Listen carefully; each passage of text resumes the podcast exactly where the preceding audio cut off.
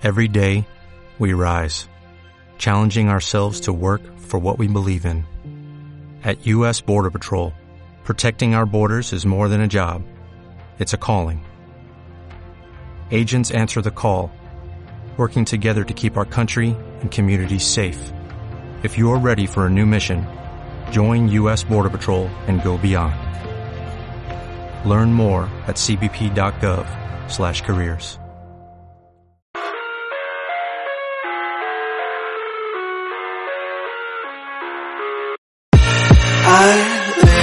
inside my own world of make-believe. Buenas señores, señoritas, señoritos. ¿Qué tal muchachos, caballeros? ¿Cómo están todos? Espero que haya todo bien. Estamos entrando al segundo capítulo de la temporada 1. Exacto. Con esto que se llama el podcast es Now, el mejor podcast de Latinoamérica. Oh, ¿Qué tal mi de locutor, muchachos? ¿Qué tal? ¿Qué tal esa joya? Lo estás intentando, lo estás intentando. Es lo que vale. Bueno, había que intentarlo. El inicio es difícil. Exacto. Bueno. Sí. Sí, bienvenidos de nuevo chicos a este podcast. A todos, una vez más, estamos aquí de regreso. Vale, entonces, eh, hoy tenemos un tema bastante, bastante interesante, que yo creo que es uno de los temas que últimamente eh, ha estado muy, muy fuerte, pero muy fuerte en la última década, en las últimas décadas y en los avances tecnológicos. Es algo que actualmente eh, lo tenemos en nuestra vida cotidiana y mucha, mucha, mucha gente, realmente mucha gente, eh, es increíble como directamente no puede vivir, no puede vivir sin esto y venimos a hablar de lo que sería inteligencia artificial. Así es, así es compañeros, efectivamente inteligencia artificial, ese va a ser el día de hoy del capítulo 2. Eh, espero que sea un tema de su grado, les guste. Es un tema bastante interesante, la verdad. Eh, el año pasado conocemos que fue el peor año de todos, se fue catalogar como el peor año de todos. Bueno, de este nuevo milenio, desde los 2000 en adelante. Eh, el año pasado hubo bastante, bastante, bastante desarrollo en este tema de la inteligencia artificial. Eso fue algo bastante notorio. ¿Qué dice mi compañero? Sí, eh, yo, ¿qué te puedo decir, hijo? Pues la verdad es que la inteligencia artificial lleva muchísimo tiempo. O sea, no es que haya salido desde hace una década o, o hace dos décadas. La verdad es que uno se pone a ver la inteligencia artificial, tiene, uno encuentra información y estudios desde, desde los noventas. Sí, incluso creo que desde antes, pero pues el hype creo que apenas eh, ha surgido en este en esta en esta en estas en estas últimas fechas, por decirlo así. Y pues más porque se ya está empezando a usar en ámbitos eh, industriales de la industria, por ejemplo, como lo que es Facebook, Google, todas esas empresas eh, joder, implementan la inteligencia artificial, eso es lo fundamental para su crecimiento. Básicamente creo que casi toda startup que inicien estas, en esta, que quiera iniciar y quiera llegar a ser grande y escalable, tiene que implementar algoritmos para poder administrar las bases de datos que mantienen. Claro, porque hay, hay algo, hay algo, pues, no sé, diría que es la parte fuerte, una de las partes fuertes de lo que vendría siendo la inteligencia artificial, y es que, pues, es directamente una máquina operando intentando simular, eh, intentando simular lo que vendrían siendo, pues, las cosas humanas, ¿no? Eh, como el comportamiento humano, cosas que vendrían siendo desde el aprendizaje, eh, pues el manejo propio de, la información, ¿no? Que, que, tiene y la información que puede almacenar una máquina es absurda. Entonces, por ejemplo, una, una inteligencia artificial puede directamente evaluar distintos archivos, distintas investigaciones y, apilarlas todas en orden y todo, pero es una cantidad increíble, cosa que para un humano sería un trabajo exageradamente tedioso y le tomaría días o años, incluso hacer dependiendo de la cantidad de archivos o cantidad de información que estemos hablando, ¿no? Mientras que a una inteligencia artificial, una máquina, le tomaría tan solo un par de minutos, si no son segundos. Y eso es cabrón, eso es súper fuerte, realmente es una cosa impresionante. Sí, sí, sí, la verdad es que es algo impresionante. Hay algo, un dato curioso. Y hace un rato estuve viendo algo que me dejó impactado, que es sobre una máquina. O sea, una, era una de las inteligencias artificiales más básicas que podría haber. Esto pasó en la época de 1990 y se creó una inteligencia artificial en la que jugaría una partida de ajedrez con varios jugadores. Esta inteligencia artificial tenía una capacidad de procesamiento de posibilidades que habían en el tablero de 200 millones de posibilidades por segundo, la analizaba. Eso es algo bastante abismal de lo que puede hacer una inteligencia artificial y de eso que eran más básicas. Claro, o sea, imagínate tú cómo puedes, o sea, claro, es que imagínate tú intentar analizar más de 200 millones de posibilidades de movidas distintas de en un tablero, ¿sabes? de ajedrez y tomar eso a tu favor. Yo creo que solamente eh, so- solamente imaginarte que, que son dos millones de posiciones distintas de, de distintas posibilidades ya está cojonudo. Solamente pensar que son unas cuantas. Sí, sí, sí, o sea, la verdad es que la inteligencia artificial nos está demostrando y nos va a demostrar el gran potencial que tiene la tecnología. O sea, si nos ponemos a ver la, la inteligencia artificial, digamos, en grandes rasgos, simplemente, bueno, no simplemente, no es tan simple, pero lo podemos analizar simplemente como un, un algoritmo que recibe una, una información, se procesa y tenemos un resultado, ¿ya? Eh, y bueno, ahora quiero que hablemos como las aplicaciones de la inteligencia artificial. ¿Sí? A ver, por ejemplo, ¿qué campos de aplicación de la inteligencia artificial ustedes conocen? A ver. Mm, Bueno, yo, yo inicio, yo comienzo. Los campos de aplicación que tiene la inteligencia artificial hoy en día son muchos, muchos, muchos. Podemos verlo en cámaras digitales de inteligencia artificial para poder analizar una escena y mejorar esa escena. Eh, vehículos autónomos, piloto automático, demás. Podemos verlo también en incluso en videojuegos, aunque es sería algo un poco diferente, pero lo hay. Con- ahora, ahora que dice, ahora que dice videojuegos, me meto la cucharada. Porque, por ejemplo, hay un, hay un videojuego que se llama StarCraft 2, que en ese juego hay una inteligencia artificial que se llama el Alpha Star, que es una inteligencia artificial. Bueno, ese juego del StarCraft 2 es como un LOL, si no, si no, bueno, ahora no tengo mucha idea de ese juego, pero los que no, pues que me crucifiquen, si no es así, pero es como, es como una rúbrica similar, por decirlo así. Y esta inteligencia artificial cogió a los campeones de esta, de este juego y los mandó a dormir a la casa. Entonces, ve- vemos de cómo la inteligencia artificial supera por mucho a la inteligencia humana y ya lo demostró, por ejemplo, en un juego. La verdad, yo, yo por poco me hago funar, casi me hago funar de, de ese grupo, porque usted dijo StarCraft, StarCraft.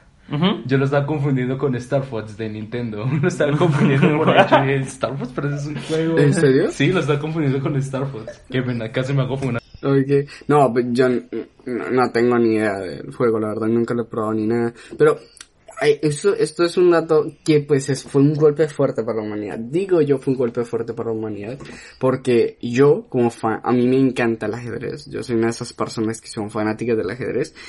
Y hay una inteligencia artificial, se llama Watson. No sé si alguien lo ha escuchado, pero Watson eh, es una inteligencia artificial, ¿vale? Eh, creo que es de IBM, si no estoy mal. Bueno, es una empresa, ¿vale? Sí, creo que se llama IBM. Y esta inteligencia artificial, o sea, llegó a ser tan cabrona, o no, es tan cabrona y aún siguen mejorando.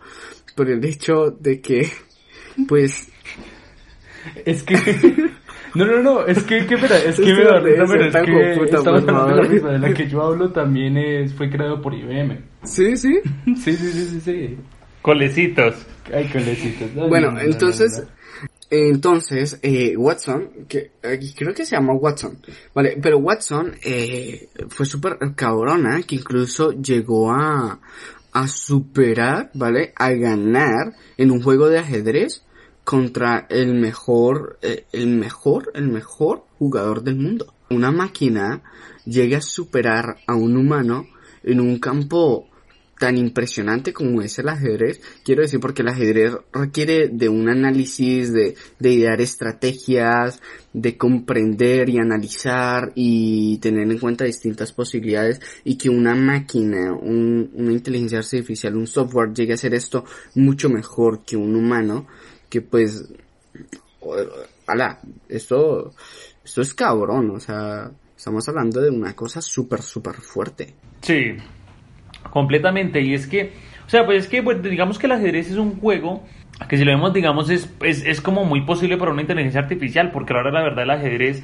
pues a mí también me gusta mucho el ajedrez y como yo veo el ajedrez, es de que uno tenga la capacidad de predecir lo que el, el contrincante va a realizar y uno poder contrarrestar ese ataque que uno predice. Sí. Entonces, si, si una inteligencia artificial puede hacer movidas y predecir millones de jugadas por, por minuto, por segundo, pues joder, se le va a facilitar superar a un humano. Sí, pero ¿sabe que la inteligencia artificial ha avanzado tanto que ya se aplica para el LOL, League of Legends? Sí. Inteligencia artificial. Creo que usted fue el que me habló de eso, bre. Usted fue el Ujú. que me habló de eso. Sí, sí, sí. O sea, es que la, la inteligencia artificial se aplica en muchos campos. O sea, la verdad, este, este es una pequeña parte de las aplicaciones que tiene. Porque si nos ponemos a ver, por ejemplo, la inteligencia artificial tiene aplicaciones en la medicina. Eso es como predecir si una persona va a tener un tumor, va a tener, si el tumor puede llegar a ser cancerígeno o no. No decir como de, eh, como de que de pronto, sino que diga con un porcentaje, con un 98% de probabilidad, ese tumor puede llegar a ser cancerígeno, así que hay que estriparlo y cosas así. Entonces, eh, gracias a inteligencia artificial se están poniendo a hacer cosas que están salvando vidas y que en un futuro van a salvar a- Sí. aún más vidas. Ajá, y es que el campo hasta donde ha llegado es súper fuerte, pero al mismo tiempo es bastante, es bastante fuerte hasta donde ha llegado la humanidad para crear algo como esto y confiar en ello, confiar en que, en que realmente pues es algo fiable y puede llegar a ser mucho más fiable que incluso la misma capacidad humana. Entonces hay muchos debates y muchas cosas acerca de el momento en el cual la inteligencia artificial, las máquinas, nos superan a nosotros como raza humana. Y, y cosas, co- por lo menos en la medicina, la medicina yo creo que es uno de los campos donde la inteligencia artificial más ha llegado a beneficiar y donde como humanidad hemos, hemos adquirido mucho más beneficio, ¿no? De la inteligencia artificial y por lo menos eh, hay una, hay una que, perdón, Ah, ahorita están trabajando en el campo de la medicina como que intentando identificar enfermedades, ¿no? En base a distintos síntomas. Entonces como que la inteligencia artificial analiza todos estos síntomas, todo el estado actual de la persona, eh, para dar posibles resultados. Epa, que no estoy diciendo que es- diga el resultado específico. No es lo mismo que tú entrar a Google y decir, oye, pues tengo dolor de cabeza, ¿qué es lo que puedo tener? Entonces... Le van a decir que se va a morir en tres días. Sí, sí, ajá. Entonces, claro, No, es lo y eso mismo, puede pasar con que inteligencia artificial, que no esté bien distintos entrenada. ¿O posibles? ¿Cómo? Que eso puede llegar a pasar con una inteligencia artificial que esté mal entrenada. O sea, que dé un dato erróneo, que usted diga, por ejemplo, eh, no sé, tengo fiebre, tengo tal cosa, y que diga, no, toca amputarle la pierna. Porque son errores que pueden ocurrir, errores en datos. O sea, porque sí, sí, o sea, literal, no sí, porque es que una inteligencia artificial tiene varias formas de entrenarse para que, o sea, para que logre predecir eh, pues distintas cosas, distintas posibilidades. Esa es la forma que es con un dataset Ujú. Que es como básicamente aprender por memorias, en- eh, eh, en- entre comillas, porque lo que hacen es introducir una gran cantidad de información y el algoritmo empieza como a identificar patrones y con base a esos patrones empieza a predecir. Y si la información que se, que se, con la que se alimentó ese algoritmo tiene alguna un dato erróneo, eh, cabe la posibilidad de que en algún momento pueda que ese dato erróneo pues salte y Claro, pete. claro. Es que, es Y que, pete el algoritmo. Es que, claro, como que, o sea, es que trabaja con información que nosotros mismos le hemos dado. Entonces le decimos, epa, si hay este tipo de combinaciones, da este tipo de resultado, pero entonces eso es directamente programar algo para que sepa algo, pero una inteligencia artificial va un poquito más allá, es como el hecho de intentar aprender o aprender o por ella misma como deducir eh, cómo Sí. será ese resultado. Eso se llama el, el Machine Learning. ¿Eso es el Machine Learning Exacto. o el Deep Learning? Ajá. Esos sí, Sí, esos son eh, ya como nuevos conceptos Ajá. de la inteligencia artificial que se han Ajá, eso implementado. es mucho más profundo. Esto en la, la inteligencia artificial es, es algo mucho más profundo, ¿no? Pero en sí es como que actualmente en la, en la medicina, eh, como que está tomando todas estas eh, estos síntomas para dar un posible resultado y decir, oye, mira, tú probablemente tienes la probabilidad de tener esto eh, en tantos porcentajes, ¿no? Tienes la mayor probabilidad de tener esto y en menor probabilidad de tener lo otro. ¿Qué tienes que hacer para frenar esto, para, para evitarlo, para mejorar tu estado y que tengas el crecimiento de tener el riesgo de obtener, no sé, por lo menos cáncer, eh, algún tipo de cáncer cerebral o pulmonar o qué sé yo. Entonces, hasta, hasta que tenga la posibilidad de tener un encuentro con un médico especializado, con una persona que esté totalmente capacitada para dar, eh, no sé, un diagnóstico que ya sea, digámoslo así, que sea exacto o poco más exacto, que sea mucho más cercano a lo que vendría siendo la realidad, porque pues al final cada una inteligencia artificial eh, no deja de ser creación humana y como humanos pues somos imperfectos y es difícil. Puede tener sus errores. es difícil, Pues yo creo que en un futuro, tal vez un poco lejano, claro, puede que, que eso ya sea que llegue hasta un punto de perfección. claro, porque ¿Ustedes cómo creen que sería el futuro con la inteligencia artificial? hostia. Un futuro muy lejano, póngale que unos 60, 70 años, más o menos. Bueno, teniendo en cuenta de lo que hemos avanzado en los últimos 20 años, y así está jodido. Es, es difícil de imaginar, yo no sé, yo no me lo imagino. Quiero decir, eh, hace 20 años, eh, ponte nomás a comparar un teléfono, que es probablemente, eh, es probablemente una de las maestras de la ingeniería. Bueno, maestras no, una de las creaciones, perdón, una de las creaciones maestras de la ingeniería. Y, y es que es impresionante la capacidad que tiene un dispositivo móvil. Es directamente la inteligencia artificial en nuestra mano. Es que es jodidamente increíble. Sí, o sea, en, en cierta forma, eh, tenemos mucha interacción con la inteligencia artificial y yo quiero hablar de eso ahorita más adelantico, pero con la pregunta que hiciste igual, yo veo dos caminos, o sea, yo veo dos caminos y es que, o una de dos, o seremos una raza muy bestia o haremos válido. porque sí, sí, o sea, yo pienso eso, porque es que de Hay este- que es que... agregar el, el sonido del pingüino aquí. del pingüino, del delfín, perdón. o habremos valido exactamente. ¿Por qué? Porque tenemos acá dos caminos. Y es que un camino ya se está viendo, evidentemente, y es de que las em- grandes empresas cojan la herramienta de la inteligencia artificial y empiecen a amasar fortunas con base a eso. ¿Sí? Incluso Ajá. por este hecho, eh, Elon Musk inició una fundación que se llama OpenAI, que lo que hace es eh, hacer investigaciones en, en la inteligencia artificial. Es una fundación sin ánimo de lucro, la cual se puede, se puede hace proyectos de investigación con, en conjunto con, con otras entidades, pero todas las investigaciones que se realicen van a ser como, o sea, no van a haber patentes privadas, sino que toda la investigación que se haga va a ser de como de dominio público, pública. ¿sí? Entonces, el que una entidad se adueñe con una inteligencia artificial, como que va a ser, va, eso, eso, eso, esta fundación hace que eso se dificulte, lo cual es muy bueno, porque va a impedir que, que solamente ciertas personas tengan un poder eh, inmensurable. Porque es que, por ejemplo, me quería decirlo más adelante, pero ya que, ya, ya que chingado, ya lo voy a decir. Eh, estuve viendo hace un tiempo un, un documental de Netflix que se los recomiendo a todos, que se llama El Enigma de las redes sociales. Y que habla básicamente de, de, de cómo las redes sociales actualmente están influyendo fuertemente en la sociedad. Y, y yo me puse a ver y, y esto ocurre más que todo es por la inteligencia artificial.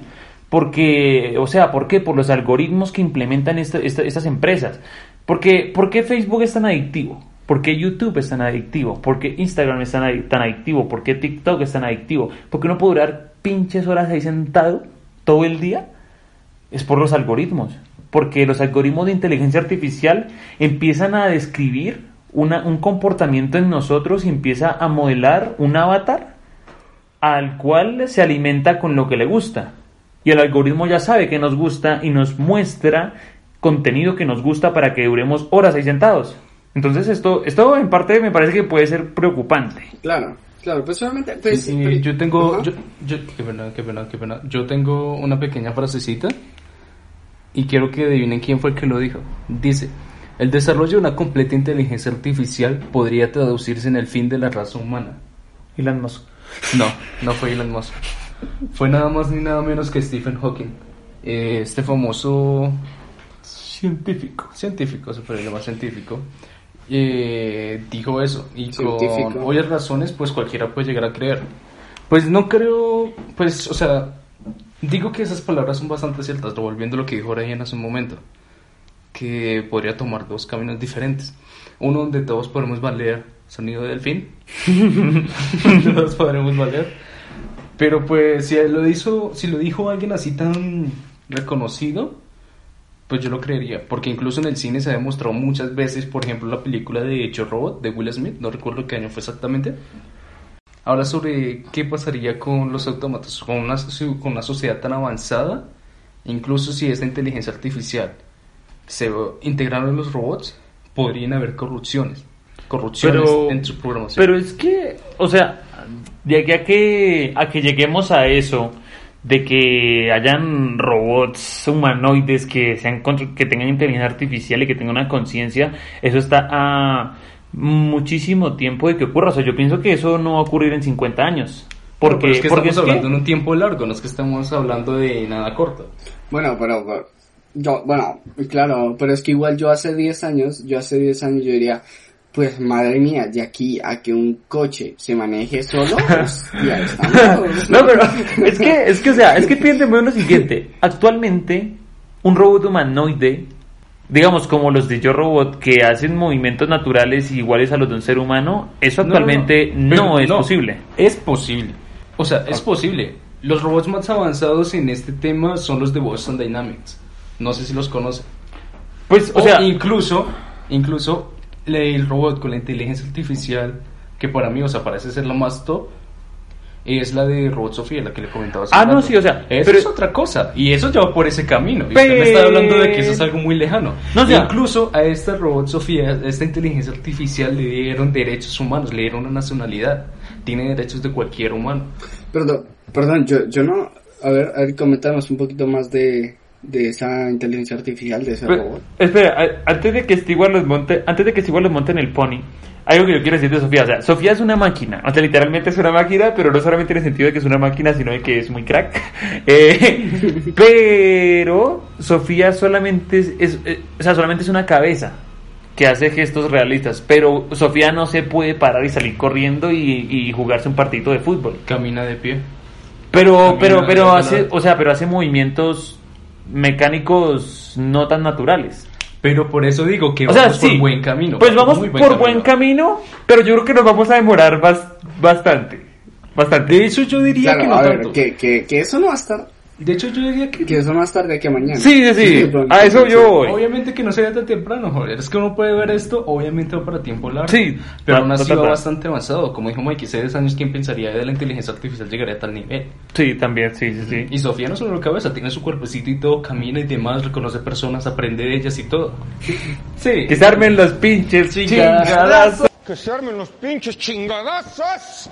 A ver, entonces, bueno, yo, o sea, ¿Y yo qué? de Sofía no... No, no tenía idea. O sea, quiero decir, sí, sí, pero pues no sabía qué tan cabrón era. Sí, pues es re cabrona. La han hecho entrevistas y todo lo demás. Mm, sí. Han hecho entrevistas, incluso O una sea, partida pero de en la plan nacionalidad. Recibió una nacionalidad. No recuerdo exactamente de qué país, pero otro recibió punto. una propia nacionalidad. Incluso ya tiene derechos Otro humanos. punto.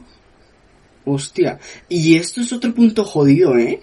La ética Uh, de la inteligencia artificial. Uy, esperen, esperen, esperen, esperen, esperen, esperen. Hablando de ética, ¡Descontrol! esto se va a descontrolar. No, no, no, pero hablando ya de inteligencia de esto, de eso de la ética, tenemos un claro ejemplo que es este juego de Detroit Become Human, fabricado por Quantum Dream en el año 2018, 24 de mayo, para PlayStation 4. Ujú. Para PlayStation 4. Podemos ver que trata sobre. Que trata sobre un mundo, sobre Detroit en este caso, que trata sobre Detroit en un mundo en el que la inteligencia artificial y los robots son tan avanzados que conviven con los humanos. Que conviven, incluso Ajá. en el juego nos demuestran que tiene personalidades. Eso sí creo que sería algo totalmente muy complicado de llegar, que una inteligencia Claro, artificial es tenga cabrón. emociones. Eso sí lo Es veo como uf, algo yo- complejo. yo pero, creo pero, espere, espere. bueno. Y en este juego habla mucho de la ética. Por ejemplo, esos, estos robots, estos autómatas, son muy discriminados, demasiado racistas. Tienen sus propios lugares para en el bus. Incluso no son como humanos. No tienen derechos humanos, simplemente son sirvientes de los humanos que los compran, que tienen el dinero para adquirirlos. Y bueno, más o menos de eso trata el juego. Pero, y es ahí que- podemos ver la ética. No sé si Mikey se refería a eso. claro, y creo, sí, sí, y creo que también ellos, o sea, en el juego, ¿vale? En el juego ellos como que siempre están intentando resolver los problemas humanos, intentando, ajá, entonces eso, eso es bastante fuerte. Es que... Hostia, me he quedado casi que sin Es que, palabras. es, es que es, es fuerte, o sea, es difícil, no sé, porque es que, miren, es como, pongámoslo de la siguiente forma, o bueno, yo lo hago de la siguiente forma, porque es que, o sea, tengo, creamos un robot, es como crear un teléfono y luego darle derechos humanos a un teléfono. Darle derechos humanos a es Siri, porque, tiro, porque es algo así, o sea, al fin y al cabo es una máquina. Y, y otra cosa es que la ética de esa inteligencia artificial va a estar fundamentada en la ética de su creador, básicamente. O sea, porque al fin y al cabo, para que esta, ética, para que esta inteligencia artificial iniciase, tuvo que, haber, hubo, tuvo que un grupo de desarrolladores que crearan un algoritmo que creara esa inteligencia artificial. Entonces, esa inteligencia artificial, su ética sobre qué va a estar basada. Y aunque si lo veo de esa forma, nuestra ética también está influenciada por otras personas, porque uno no, uno realmente la ética de uno no es como tan personal, es más bien como por su cultura, por su sociedad, por su círculo de amigos, de familiares. Y a la hora de la verdad como que nuestra ética no es como tan autónoma, ¿cierto? Pero la, entonces la, la inteligencia artificial tampoco sería, sería como similar, entonces esto es como bastante conflictivo, no sé, yo... Sería algo conflictivo, pero yo creo que sería básicamente igual a nosotros. O sea, igual a un humano. O sea, según usted, pregunta, yo tengo una pregunta. Según usted, eh, ¿una inteligencia artificial tendría que tener derechos humanos? Estoy seguro que sí, pero cuando llegue un nivel avanzado, no por ejemplo que vamos a darle derechos humanos a Alexa o, o no sé, Alexa o Siri o Google Assistant, no es que vayamos a darle un derecho, derecho humano a, Esto- a eso. Esto, esto es fuerte. Si no estoy mal, creo que existe justamente un departamento eh, gubernamental que se encarga, que está, que está, que se está discutiendo este tipo de cosas y que están junto con científicos y distintos distintos doctores, ¿vale? En distintas áreas de la ingeniería, hablando sobre el, el avance y la evolución que tendría la tecnología y la inteligencia artificial y, y la ética de que pues conllevaría convivir con máquinas, ¿no? Y no sé si ustedes conocen, hay un test que se llama el test de Turing eh, y el, te- el test de Turing es como, eh, bueno, la idea del test de Turing es que cuando un humano interactúe con una máquina sin saberlo, como que no sepa, no, no encuentre ninguna diferencia entre un humano y una máquina. ¿Sabes? Que fuera incapaz de decir cuándo, cuándo es un humano y cuándo es una máquina. Que tú estás hablando por lo menos eh, por una llamada telefónica, ¿no? Que simplemente estás interactuando por medio de voz y dices, hostia, pues que estoy hablando con un humano. O que estoy hablando con una máquina. Entonces, O sea, ajá. eso ya es una realidad. Sí. O sea, incluso ahorita en, en, en OpenAI tienen investigaciones, por ejemplo, el G- GPT-3 es un, es, un, es un creador de texto que hace textos completamente realistas. O sea, in- incluso escribe libros. Aunque uno le diga como, quiero un libro que trate sobre una isla y un niño perdido y manzanas. Y escribe un libro completamente sobre eso. O sea, ¿hasta qué punto la inteligencia artificial ha llegado? Y va a llegar. Eh, Claro. eh, yo tengo yo tengo un pequeño recorderis de eso. Estuve viendo un video de Jaime Altozano. No usaba el GPT-3, usaba el GPT-2. Como la versión anterior. Sí, la versión anterior. Ujú. Usaba ese software para... Escribía una palabra que era I am robot. I am robot. No, no recuerdo exactamente qué cosa. Por si no conocen a Jaime Altozano, es un youtuber que se basa en la música.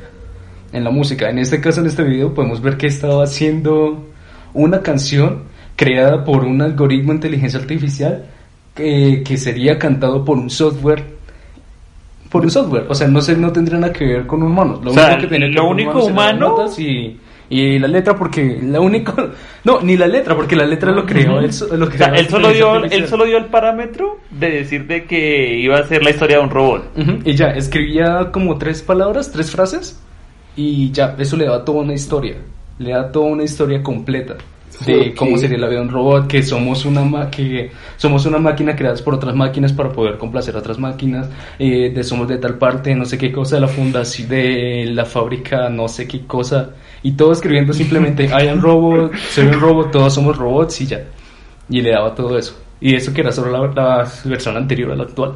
No, y eso, eso es cabrón. Pero entonces el punto es, ¿deberían tener derechos las máquinas, la inteligencia artificial en un futuro o no deberían? Sí, yo diría que sí. O sea, desde mi punto de vista, no sé el de ustedes, pero para mí sí deberían tener derechos, pero ya en un futuro así tipo Detroit Become Human. Es que básicamente el juego trata sobre que ellos están luchando por sus derechos. Y yo estoy de acuerdo de ellos. Es que incluso son... Muchas veces en el juego lo dicen que ellos son más humanos que los propios humanos. Bueno, eso es frase del juego, pero yo sí creo y estoy totalmente de acuerdo de que una inteligencia artificial o una máquina tan avanzada como esa debería tener sus propios derechos. Para mí, claro está. Claro, porque es que al fin y al cabo teniendo en cuenta, es difícil decir que, que pues una máquina eh, pueda llegar a tener una conciencia y, y un razonamiento tan lógico como el de un ser humano. Porque simplemente al fin y al cabo sería, como dicen muchos, es una combinación de unos y ceros. Y, y ya. y- Eh, pues qué, qué, qué pena, qué pena interrumpirlo, pero Sí, yo tengo con lo que usted acabó de decir, eh, con que sería como una inteligencia humana, ¿cómo fue? Ah, bueno, algo sí usted acaba de mencionar, Sí, sí. Eh, tengo un- eh, hace poco leí un artículo de la Casa Blanca que, que dice, dice, en unos 20 años, o sea, eso salió hace más o menos más de tres meses, decía, en unos 20 años, en unos 20 años, la inteligencia artificial será equiparable a la, inteli- a la inteligencia humana o incluso superior. Bueno, eso lo voy a decir. Claro, claro. Ya veremos a la práctica si Ajá, cierto. sí. O sea, de que la inteligencia artificial nos supere, yo sé y estoy convencido que eso va a llegar a suceder por un simple hecho. Y es que la inteligencia artificial tiene una ventaja sobre la nuestra. O sea, empezando porque nosotros somos muy perezosos como raza humana. La inteligencia artificial tiene una ventaja y es que la inteligencia artificial puede iterar infinidad de veces. O sea, puede int- iterar millones de veces por minuto. O sea, iterar es como testear, ensayar, prueba y error y aprender de eso. En cambio, la raza humana no. A duras penas hacemos eso una vez al año. Cuando se acaba el año decimos, bueno, ¿en qué la cagué este año? Eh, el, el otro año. sí, o sea, eso es lo único que uno hace cuando itera. La, la mayor cantidad de personas hace esto. Entonces, si nos vemos en, en, en- como en educación, por decirlo así entre comillas, la inteligencia artificial está educando más bestia que la humanidad, entonces puede que la inteligencia artificial logre superar la inteligencia humana. Pues digo yo, o sea, eso es como muy ficti y, y pues, pero, pero yo creo que puede llegar a suceder. Y con respecto a la pregunta, Eh, ¿qué yo pre- opino para, eh, para yo opino que que que que sí deberían tener derechos sí, en un yo- yo futuro. creo que- si yo la que la ética creemos. de los robots, bueno, de, de la inteligencia artificial fuese una ética más humana que la de los mismos humanos, porque al final y al cabo un humano siempre busca eh, el beneficio propio por encima de los derechos de otros humanos. Entonces, por la, con la frase que dijo que se dijo ahora rato de, de- del juego, eh, puede ser hasta incluso posible que, que incluso una inteligencia artificial resulte ser más humana que los mismos humanos. Y Eh, terminemos. Qué pena, qué pena. Yo quiero reiter- eh, corregir algo. eh, no fue fue en el 2016 en la realidad. En realidad lo de este pequeño informe de la Casa Blanca. Entonces, eh, pues, ah, es que es bastante complejo. Pero yo diría que tendría que tener un nivel muy cabrón, cojonudo. Tendría que tener un nivel muy top para considerar que una máquina, que una inteligencia artificial eh, tuviese derechos, tuviese derechos humanos. Bueno, derechos robóticos. sí, sí, más específicamente. Sí, ajá, sí, derechos, eh, sí, eh, pongámoslo todo ahí en un conjunto, ¿vale? Derechos, como el hecho de los animales, porque al fin y al cabo decimos, bueno, un animal no razona como un humano, pero eso no significa que los animales no tengan una especie de derecho. No tengan derecho. Ajá, claro. Entonces, Entonces sí pueden tener unos derechos específicos. Ajá, sí. Sí, es como no decir que, bueno, el perrito pues, tiene el derecho a votar, tiene derecho a Uy, elegir cuidado, su presidente. ¿Qué tal que hackeen a todo. todos los robots y voten por Uribe?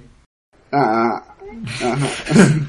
La- Cuidado la- ahí. No, no hay que, No hay que darles eso, ideas. eh, cabrón, No hay que espera, darles ideas. No, no, espera, espera, espera, cabrón. Eso no, espera, cabrón. Corte, corte, corte, esa parte, el podcast. Bueno, a ver, yo, yo pienso, a ver, ah, bueno, ya eh, terminando de asustarnos con el tema de la inteligencia artificial y el futuro y los derechos para los robots.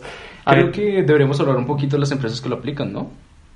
Sí, yo quiero hablar, yo quiero hablar de eso. Yo quiero hablar de eso porque es que a mí hay un tema que me inquieta. O sea, literal, yo ahorita lo toco un poco, pero a mí me inquieta ese tema. Y es el hecho del poder, el poder que tiene empresas como Facebook y Google. Sí, sí, sí. O sea, ustedes, ustedes no se han preguntado esto. El, o sea, ustedes sí han dimensionado el poder tan bestia que tiene, por ejemplo, Facebook. Claro, aunque tiene empresas como Amazon, como Google, claro, que, interactúan. Pues, o sea, pues yo creo que, o sea, yo opino, pues voy a decirles mi punto de vista, ¿por qué lo digo? Eh, pues Amazon tiene su poder, pero yo opino que Facebook tiene un poder más grande que Amazon y que Google. ¿Por qué?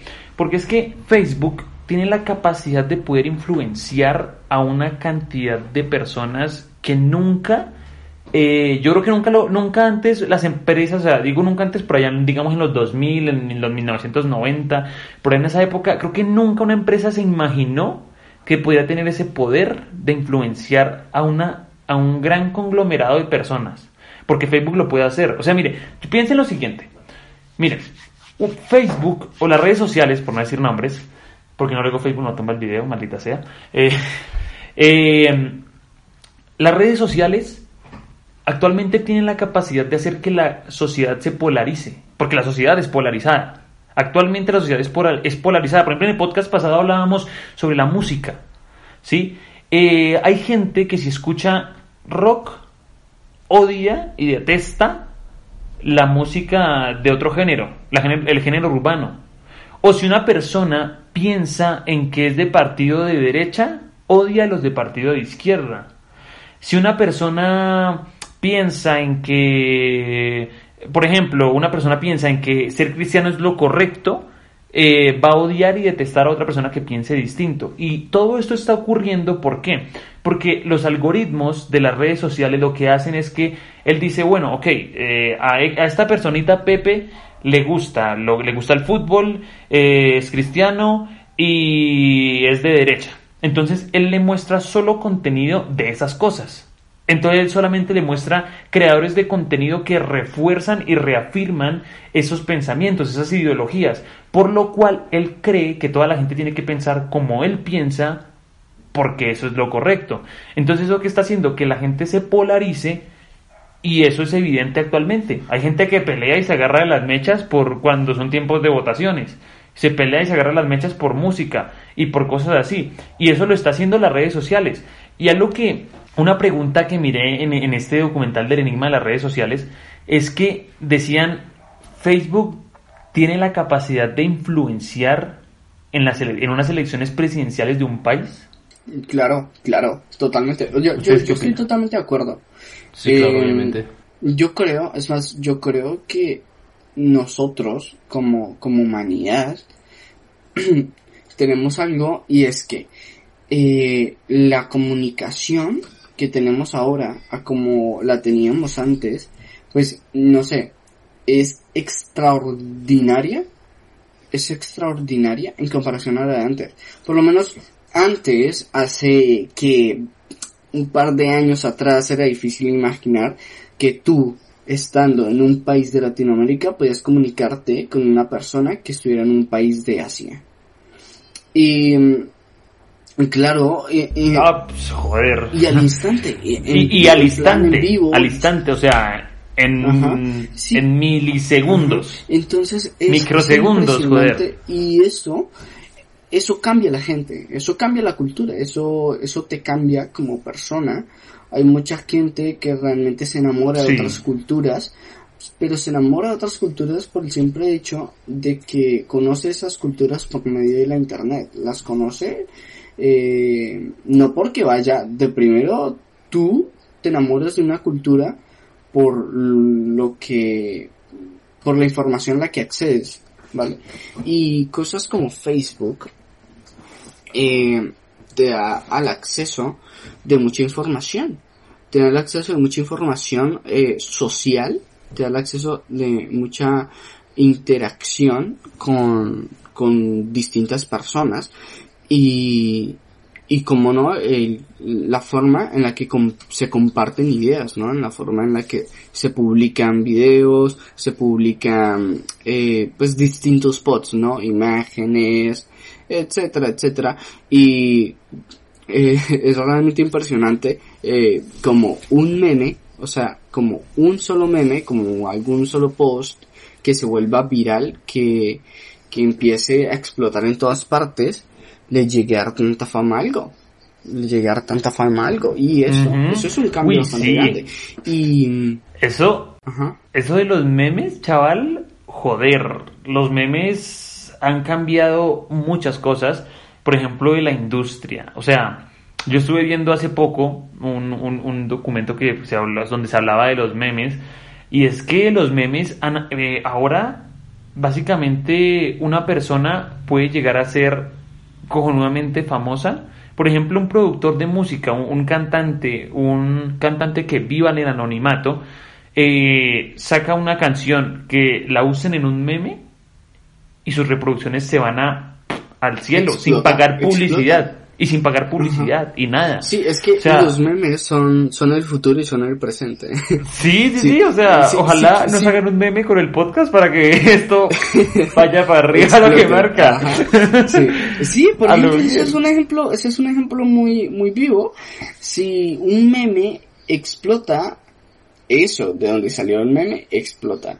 Entonces, y eso es gracias a Facebook, porque Facebook es directamente tiene, eh, pues tiene todas las redes sociales más grandes, eh, cosas como Instagram, y bueno, Y Facebook. incluso, incluso hay una- se está hablando de una ley en, o sea, Facebook está como en el juzgado por una ley que están tratando de obligar a Facebook para que venda Instagram, porque Facebook tiene mucho poder. O sea, por lo que usted decía, porque tiene básicamente las las aplicaciones más grandes del mercado en su poder. Claro. WhatsApp, Facebook, Messenger, Instagram. Ajá. Sí, sí, y, O y sea, es- es Y está dominando todos los mercados. O sea, ahorita el streaming se volvió el boom, ¿no? El hacer streaming, el, el tener como, o sea, el, el jugar en vivo, el hacer cosas en vivo. Y Facebook ya, pum, montó su plataforma para hacer, para hacer transmisiones en Ajá. vivo, haciéndole Y- competencia a Twitch. Claro, y es que eso realmente conjunó la manera en que lo hace. Porque es, es 100% seguro de que hay más usuarios de Facebook que usuarios de algún otra página. Sí, no hay, no hay red social que supere Facebook en usuarios. Sí, exacto. Entonces, solamente teniendo en cuenta el hecho de que no hay nada que tenga más usuarios que Facebook, es tener en cuenta de que la manera de llegar a la mayor cantidad de personas es por medio de Facebook. Uy, ahora, ahora que estamos hablando de Facebook se me vino algo a la cabeza, que yo creo que sería bueno que habláramos de esto, porque es algo que, o sea, usted- ustedes no se han preguntado por qué tal vez esta, esta sociedad, eh, o sea, esta generación, es una generación con tanta depresión. Se me acaba de venir a la, a la cabeza esa, esa pregunta. O sea, Bueno, a ver, que pues igualmente es como el hecho de que simplemente como sociedad al mismo tiempo nos hemos alejado, ¿no? En plan, hemos estado, quiero decir, claro, por los avances tecnológicos y todo, hay personas que ahora son más solitarias, se encierran más en su mundo eh, virtual, ¿no? Y como que empiezan sí, a perder cierta parte de la alegría humana, del calor humano, ¿no? Pues, a ver, quiero decir, eso es de mi, lo que yo diría, ¿no? Que es como de mi punto de vista. Eh, respondiendo a esa pregunta de por qué esa generación es más depresiva, yo creo que sería porque, no sé, o sea, desde mi punto de vista, para mí, eh, hay muchas personas que intentan aparentar cosas que no son en redes sociales. Y, o sea, de, de ser alguien que es, o sea, como que tiene mucho dinero, como que viaja mucho, algo así, pero en realidad son personas totalmente diferentes. Lo que yo creo, eh, dicho de esto, es que esas personas, después de darse cuenta que no tienen esto y que simplemente viven una vida totalmente diferente a la que muestran en redes sociales, para mí eso los deprime mucho. O sea, para mí que esto los aleja de sus familias y demás y de buscar ayuda. Porque se basan en comentarios. Ah, también está esto. Es que publican tal cosa. Incluso muchas personas dicen, ¿qué me pongo hoy? O sea, de un ejemplo, ¿qué me pongo hoy? Y se basan en todo lo que le dicen las personas. Todos los que dicen sus comentarios, sus seguidores. No solo eso, sino también eh, que, que estoy haciendo, que esto no les agrada. Entonces empiezan con los comentarios, los hates. Ujú. ta, ta, ta, que empiezan los comentarios a, a decir que no, que está mal, que eso está feo, bla, bla, que no sé qué cosa. Entonces esto también los deprime bastante. Para mí eso sería una para mí ese es eh, uno de los puntos de por qué esta generación es así tan depresiva, tan sí, ¿me entiendes? Sí. Claro, hay gente que vive más preocupada por los likes y por los, mm, ¿sabes? Los comentarios y, y, y el hype que va a tener una de sus publicaciones, su foto, o por la nueva selfie que va a colgar en Instagram, en Facebook, o el tweet de, de la semana que la va a romper, a preocuparse por lo que van a desayunar hoy o por lo que van a almorzar o qué sé yo, ¿no? Incluso no pueden pasar un almuerzo, una cena sin, sin tomar una foto. Sin tomar una foto y postearla y decir, epa, mira lo que estoy comiendo, eh, es, eh, está increíble, ¿no? Y, O por- o y- y preocuparse claro, y por su disfrutan más, disfrutan más los comentarios y los likes que le dan a su foto de su cena, de su almuerzo, de su, de su desayuno, que El disfrutan éxito. la comida. Exacto. Que la misma comida. sí, sí, sí. Sí, sí.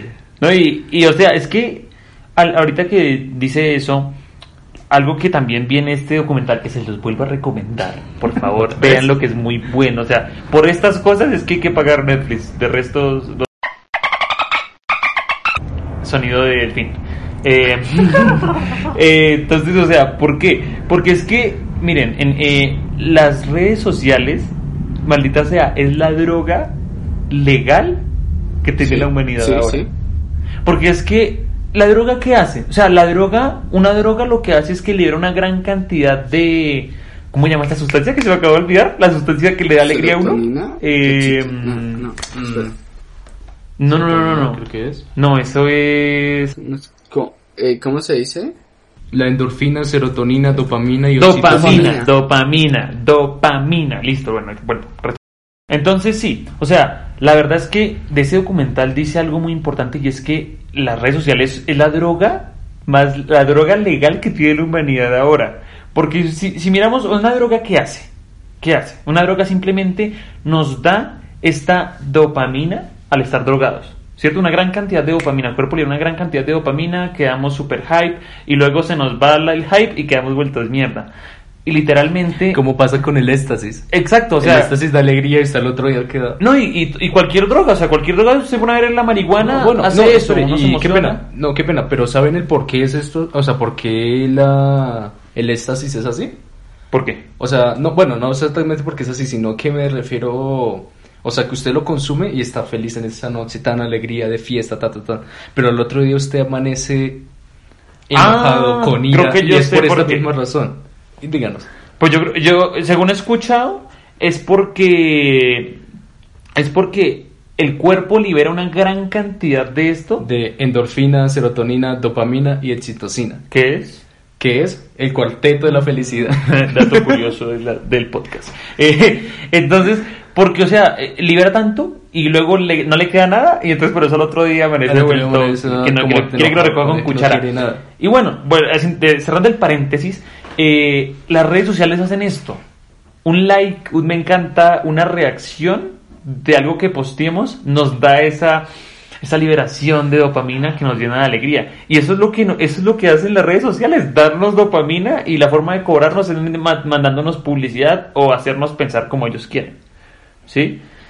Y, y, y lo más fuerte de esto, sí, perdón. eh, bueno, pues para terminar, eh, para terminar mi, mi, mi- mi aporte, eh, o sea, algo que respondo a mi pregunta que hice hace, hace un momento atrás de por qué esa sociedad es tan depresiva desde mi punto de vista, es porque miramos, estamos viendo en redes sociales mucha gente, muchos creadores de contenido que, como decía hace un momento nuestro amigo, eh, montan como un perfil de, de las cosas que hacen y como expectativas muy altas, como de que viajan mucho, comen súper rico, son exitosos, que son sus propios jefes, bla, bla, bla, bla, bla, bla.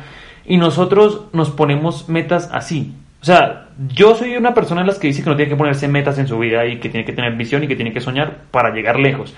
Pero el problema está en que muchas veces esta sociedad nos hace, esta sociedad de las redes sociales nos hace pensar que llegar allá es muy sencillo. Entonces nos frustramos por no llegar allá rápido. Y esa frustración viene acompañado de depresión. Entonces, el estar viendo esto y, el estar como viendo de que todas personas son exitosas y uno se compara y uno dice, pues joder, yo no he logrado ni una mierda. Entonces, es, ahí viene la depresión. ¿sí? Entonces, como el, tenemos que aprender como a convivir también con esto. Claro, y, y lo, lo que yo iba a decir que, que es bastante fuerte de las redes sociales y todo el rollo es que no hay una manera de regularlo. No hay nada que regule esto, no hay nada que pueda eh, decirte ya, párale, eh, has estado demasiado tiempo aquí mirando videos, demasiado tiempo mirando memes, has estado mucho tiempo aquí en Instagram, ya párale. Haría lo que fuera porque vete". dijera, de que dijera, no, llevas demasiado tiempo aquí, no mames, o sea, ya has visto demasiados memes, Sí, videos. sí. Váyase Ya- para ya la casa, haga algo con su vida. Sí, exacto. No, No, sí. nunca, después de pasar dos o tres horas en Facebook, no te va a aparecer un anuncio que dice, oye, llevas demasiado tiempo aquí, ¿eh? Vete, qué sé yo, a dar una vuelta al parque, a hacer oficio, a aprender algo Vaya tienda a la cama, maldita sea, que ni la atendido. Bañe Sí, se sí, lleva sí. como una semana sin bañarse. Sí, sí, ajá, no hay no, una manera de regular eso. Y pues es difícil decir, vale, que esto se puede regular, porque al final y al cabo cada quien verá cómo distribuye su tiempo, y cada quien verá lo que hace con su vida. No, y que, pues, y que, fe- o sea, y que Facebook nunca le va a decir eso a uno, porque Claro, pierde. porque- por eso, claro, o sea, entre más uno esté ahí, mejor para empresa. ellos. Vas, dinero, dinero, dinero. Sí, ellos son los que ganan. Aprende sí, algo. Dinelo. Hay que poner, hay que poner la rima. Hay que Ahí va. ponerle, madre. El mundo se consume en dinero, el dinero es dinero, el dinero es dinero, el dinero es dinero, el dinero es dinero, aprende algo dinero. Sí, entonces es justamente, es justamente eso, porque, a ver, simplemente volviendo al caso de que ellos son una empresa, y ellos como empresa les interesa ganar. Y pues como empresa, pues no le importa, ¿vale? Que en cualquier parte del mundo un niño de 13, 14 años o una niña de igual 13, 14 años o 15 años, eh, pues eh, ha- haya pasado todo el día en redes sociales y qué sé yo, ¿sabes? Entonces, eh, Sí, es que, algo- mire, aquí, aquí entra un, un pequeño aporte y qué pena chaval por la interrupción.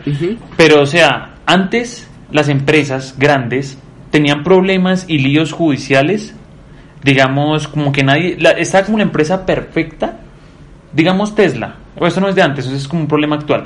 Tesla es una empresa que está liderando, que es el éxito, o sea, no tengo nada en contra de Tesla, porque la verdad parece una empresa muy ejemplar, pero por ejemplo hay un pedo con las baterías que hacen ellos, que esas baterías tienen, son altas en cobalto, y el cobalto es extraído desde minas en, en África. Y las personas que trabajan en estas minas son su mayor cantidad son niños que son explotados laboralmente que trabajan cantidades alarmantes de horas al día. Y pues un niño pues lo normal no es que trabaje no o sea un niño pues tiene su infancia para vivir. Bueno que yo trabajaba de niño pero era más como porque yo quería tener mis cosas que, que porque me obligaran en la casa sí y, pero, o sea, eso está mal. Éticamente esto está mal, ¿ya? Pero entonces ahora Facebook no está haciendo eso de que está explotando niños en África para extraer cobalto, pero si lo vemos de forma ética, sí le está robando la infancia a muchos niños, sí le está robando el futuro a muchos adolescentes porque están perdiendo la mayor cantidad de su tiempo en algo que no les va a dar nada en vez de dedicarse a estudiar o en, un emprendimiento o hacer algo por su vida, lo que sea, pero hacer algo con su vida. Pero, pero, pero qué pena, qué pena interrumpirlo, pero, o sea, siendo de forma neutral, o sea, ni ética ni moral, y si estas personas no tienen, o sea, si por ejemplo, si este país, África, siendo este el caso, no les da las oportunidades para hacer eso, o tiene una familia muy pobre en la que no pueden darse el lujo de emprender, de hacer algo, ¿qué, qué crees de eso? Ah, no, pero, pero pues es que ya es otra cosa, o sea, si hablamos de, de, de lo que hablaba, por es ejemplo, la- una- eh, sí, es- o es sea, otro tema que es fuerte. Sí, lo que yo decía era pues con respecto a Facebook, no a las empresas, porque es que eh, si uno no se pone a verlo, eh, hay siempre hay dos formas de ver la verdad. Y uno lo puede ver por el lado de no, pero le están generando empleo y están haciendo que esas familias puedan comer, no se mueran de hambre. Ajá. Pues sí, ahí- por ese lado está bien. Pero si lo vemos por otro lado de que, pero los derechos del niño, pero la infancia del niño, el futuro del niño, Ajá, eh, claro. es- ahí es como cuando uno dice, fuera, claro, ¿no? es, es duro.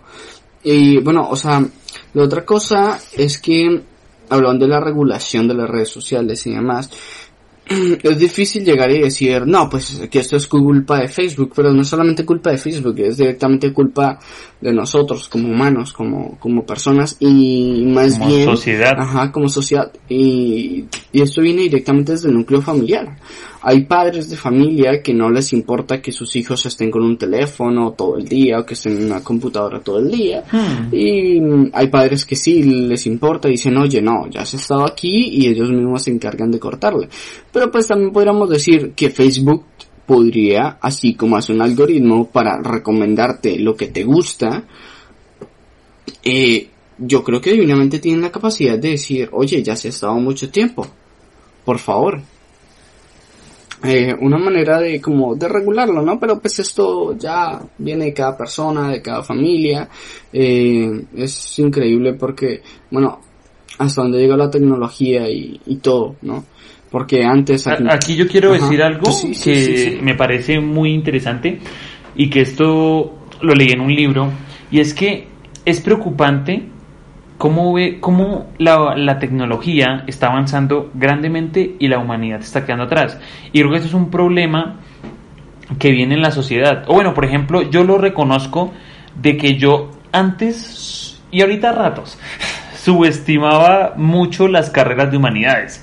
O sea, yo decía como de que si alguien me preguntaba qué estudiar, yo le decía, no vaya a decirme que psicología, por favor, porque es que eso es lo más cutre que puede haber. O no me va a decir que filosofía, porque eso es muy cutre.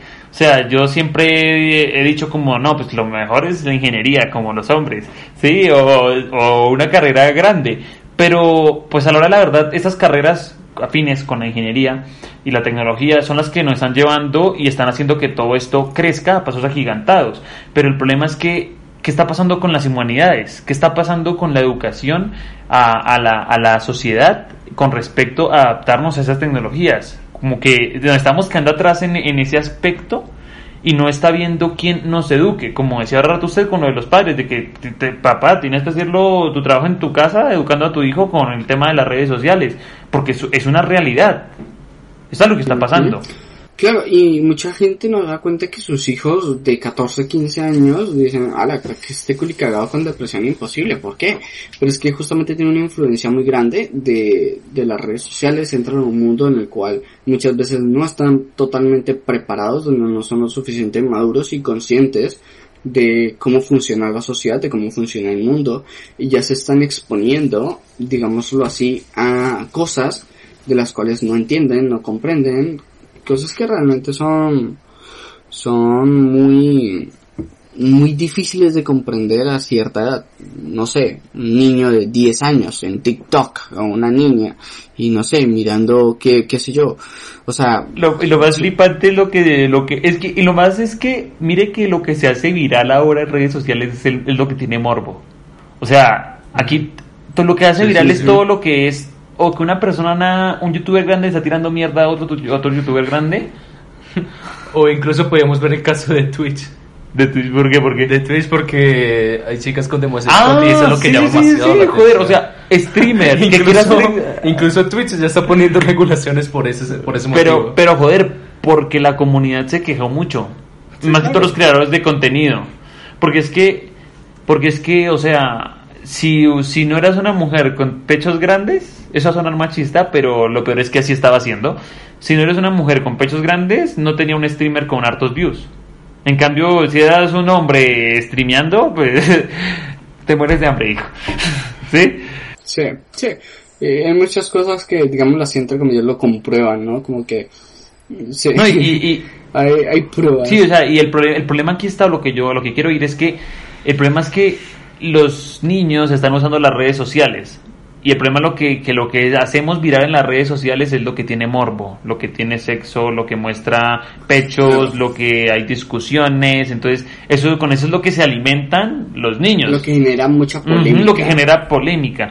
Y otra cosa que quiero decir con esto, agra- agrandando el tema, es que no- nosotros nos quejamos mucho como sociedad de, como por ejemplo acá en Colombia, este YouTube, este influencer La Liendra, que a mí me parece que el contenido que sube no tiene nada de útil, ni bueno, ni práctico, ni nada de esto, ni aplicable para la vida. Tal vez de vez en cuando sube una que otra reflexión. Es entretenimiento, correcto.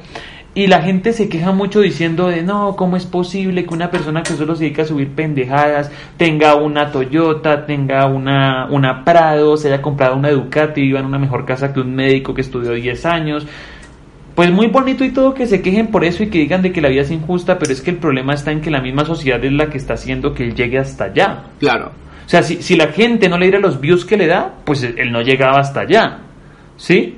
O sea, entonces el problema, el problema no está en él. Pues él está trabajando y está soñando y él es, él, él es inteligente. Claro, él está, lo está haciendo muy Ajá. bien. Lo que está haciendo realmente lo está haciendo muy bien. Y es algo de admirar porque, digámoslo así, las personas pues se dedican a lo suyo y, y eso está bien. Cada quien hace lo que más puede en su ámbito.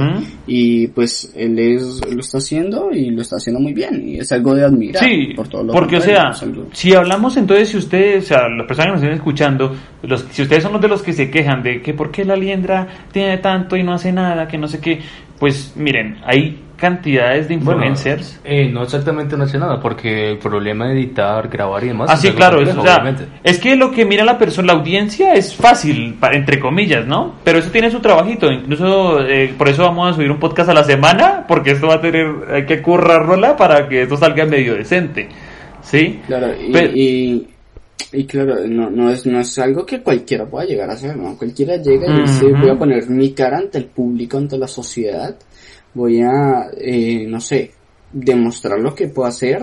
No cualquiera llega y se sienta a hacer un podcast y empezar a hablar deliberadamente de- con sus amigos de lo que sabes o de por sí solo de algún tema.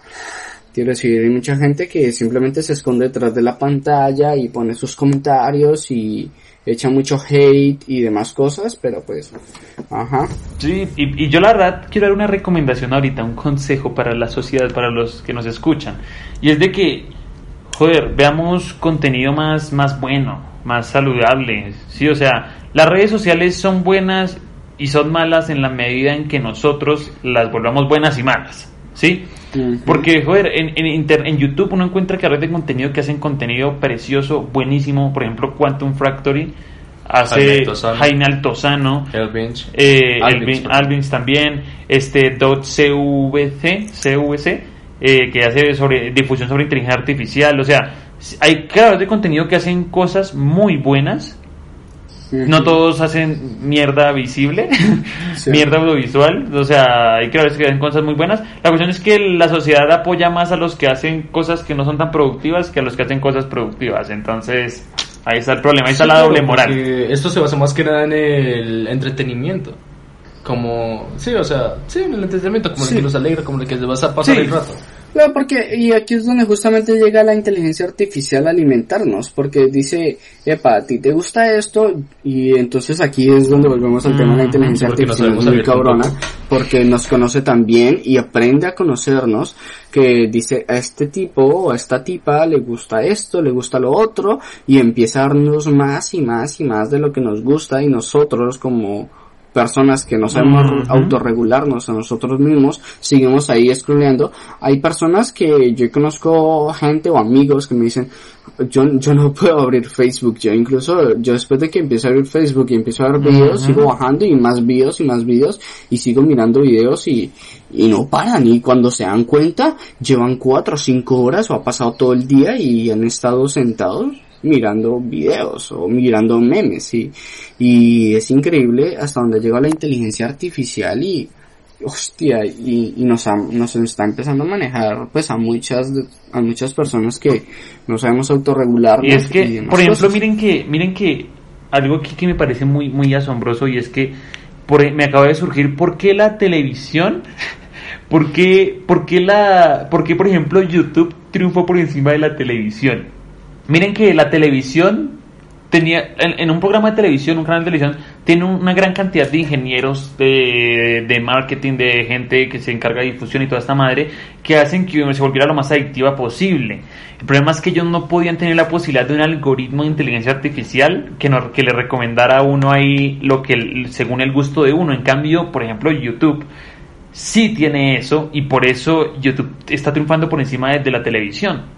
¿Sí? Por encima de los canales de porque te televisión. lo que te gusta. Porque, porque nos da lo que nos gusta y saben qué es lo que nos gusta y entonces uno puede pasar horas ahí aplastado viendo videos de YouTube, ¿sí? Entonces, pues la verdad, en conclusión, eh, después de esta eh, larga charla, eh, pues joder, la inteligencia artificial está muy metida en, en nuestras mentes, en nuestra vida cotidiana, en nuestros teléfonos, en nuestro día a día y cada día va a estar aún más metida en esto. Así que pues, joder, estudiar inteligencia artificial, ese es el futuro. Yo lo voy a hacer, yo lo estoy haciendo. Sí, pues dicho con Brian ya como para ir cerrando este capítulo, Sí, sí. y pues veamos a ver qué tanto avanza la inteligencia artificial, veamos a ver qué nos depara el futuro en este tema. Ajá, sí, total. Y así concordamos este capítulo. Eh, entonces, espero que lo hayan disfrutado. Eh, vemos sus comentarios. Eh, por favor, todos felices de la manito, con sus amigos, con su familia. Se cuidan. Bueno, entonces sí, eh, gracias por acompañarnos y pues nada, lo leemos en los comentarios, a ver pues qué tal les pareció el tema, si les gusta que hablemos sobre tecnología, sobre redes sociales, bueno, qué, qué, qué quieren, qué tema les podría gustar y lo leemos, lo leemos, bueno, entonces gracias por acompañarnos y nos vemos en un próximo episodio. Bye bye. Y chao, chao. Hasta la próxima.